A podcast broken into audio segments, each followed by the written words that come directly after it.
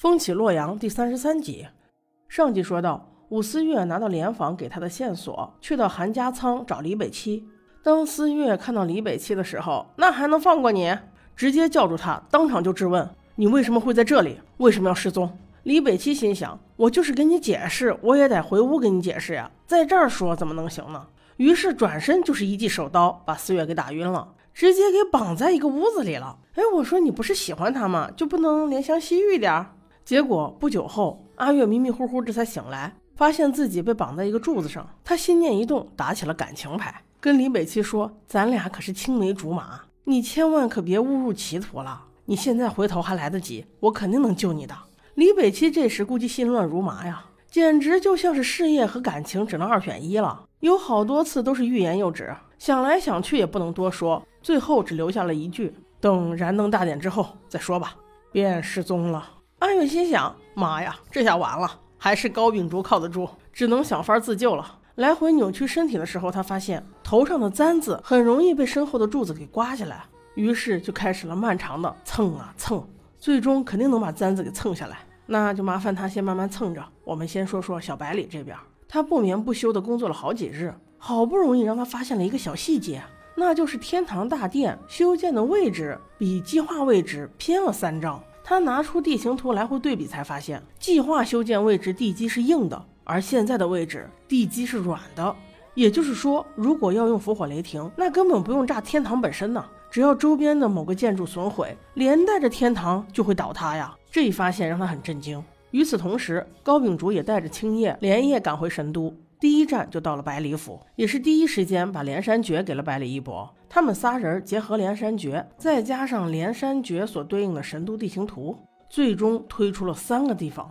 如果这三个地方只要有其中一处被炸毁，那么必然会累积天堂。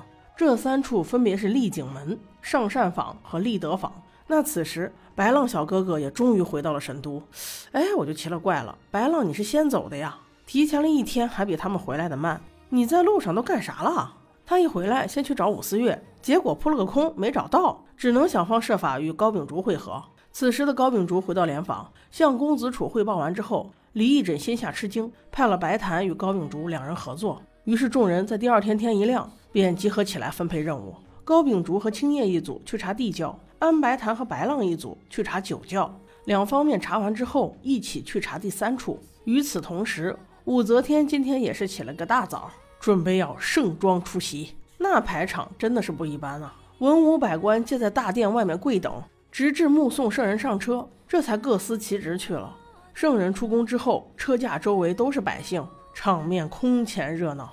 武则天看到百姓们安居乐业，也是深感欣慰，真心的笑容一直都挂在脸上。为了太平盛世，为了社稷百姓，确实付出的太多了。这个时候。阿月的头簪终于蹭下来了，他费劲地捡起头簪，想用上面的雕花磨断绑住手的绳子，没成想正磨得好好的嘞，李北七来了，说是要给他送点早饭。我说小哥哥，人家的手绑着呢，咋吃呢？要不你先给人解了？那李北七肯定不干，他这会儿吃醋呢，以送饭为名过来表白来了。他对着思月大吼说：“我跟你这么长时间青梅竹马，你不知道我什么心思吗？”我知道你大小姐肯定看不上我，但是不管怎样，我也比高秉烛好点吧？比他身份好，比他长得高，比他长得帅，这些都不说，就只说关系的话，那也得咱俩更亲厚不是？谁知你每次一见到高秉烛，都是跟他难舍难分，而见到我呢，只会呼来喝去。以前咱俩还交交心，而现在呢，只要有高秉烛，一切都变了。所以我一定要杀了他。阿月听到这话，心里一百个委屈。这从何说起呀？咱俩可是同事啊！我是上级，你是下级，我不命令你，我命令谁呀？再说了，现在是叛徒的是你，又不是我，你还在这嚣张起来了，还把罪责都推到人家高秉烛身上，真是无理取闹。他虽然这么想，但是他没这么说，还是好言相劝呀。因为手上的绳子还没有蹭断呢。李北七生气，摔门走了。而阿月继续蹭绳子，而此时的那两个小分队已经分别宣告成功。白浪、白檀二人把酒窖给端了，高秉烛、青叶二人把地窖给铲了，都成功的阻止了伏火雷霆的爆炸。虽然也是意外不断，但是还好有惊无险。当他们准备到第三处时，却遇上了柳七娘。七娘特地来给他们说，小白里的计算题因为一个公式用错了，所以第三处答案不对。后来从头推算，才发现正确答案。小白里先赶去了，请他们尽快支援。那这几人一听，肯定迅速调转马头，赶往新的地点龙关门。此时，小白里带着申飞已经到了，眼看着伏火雷霆的炮念已经点燃，小白里不顾危险，纵身一跃扑了上去，在最后一刹那间，用手抓住了已经点燃的火线。但是此时他没有时间再去躲过飞来的横剑，那只能申飞现身当了肉盾。那一剑力道极大，直接射穿了申飞的身体。就在此时，春秋道的宫烟和那个若安。带着一群杀手也赶了来，团团包围着小白里和申飞二人。小白里还没来得及陷入悲痛，便又要迎接这群杀手给他带来的恐惧。踌躇之间，高秉烛终于赶到，青叶与高秉烛二人与杀手团展开混战。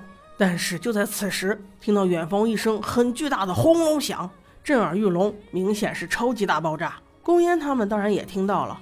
奇怪的是，他们听到这一响之后，就像是得到了什么信号一样，迅速撤退了。正跑间，若安被捅了一刀，足，但是其他人没能抓住。杀手跑了，被留下的众人面面相觑，这是啥意思？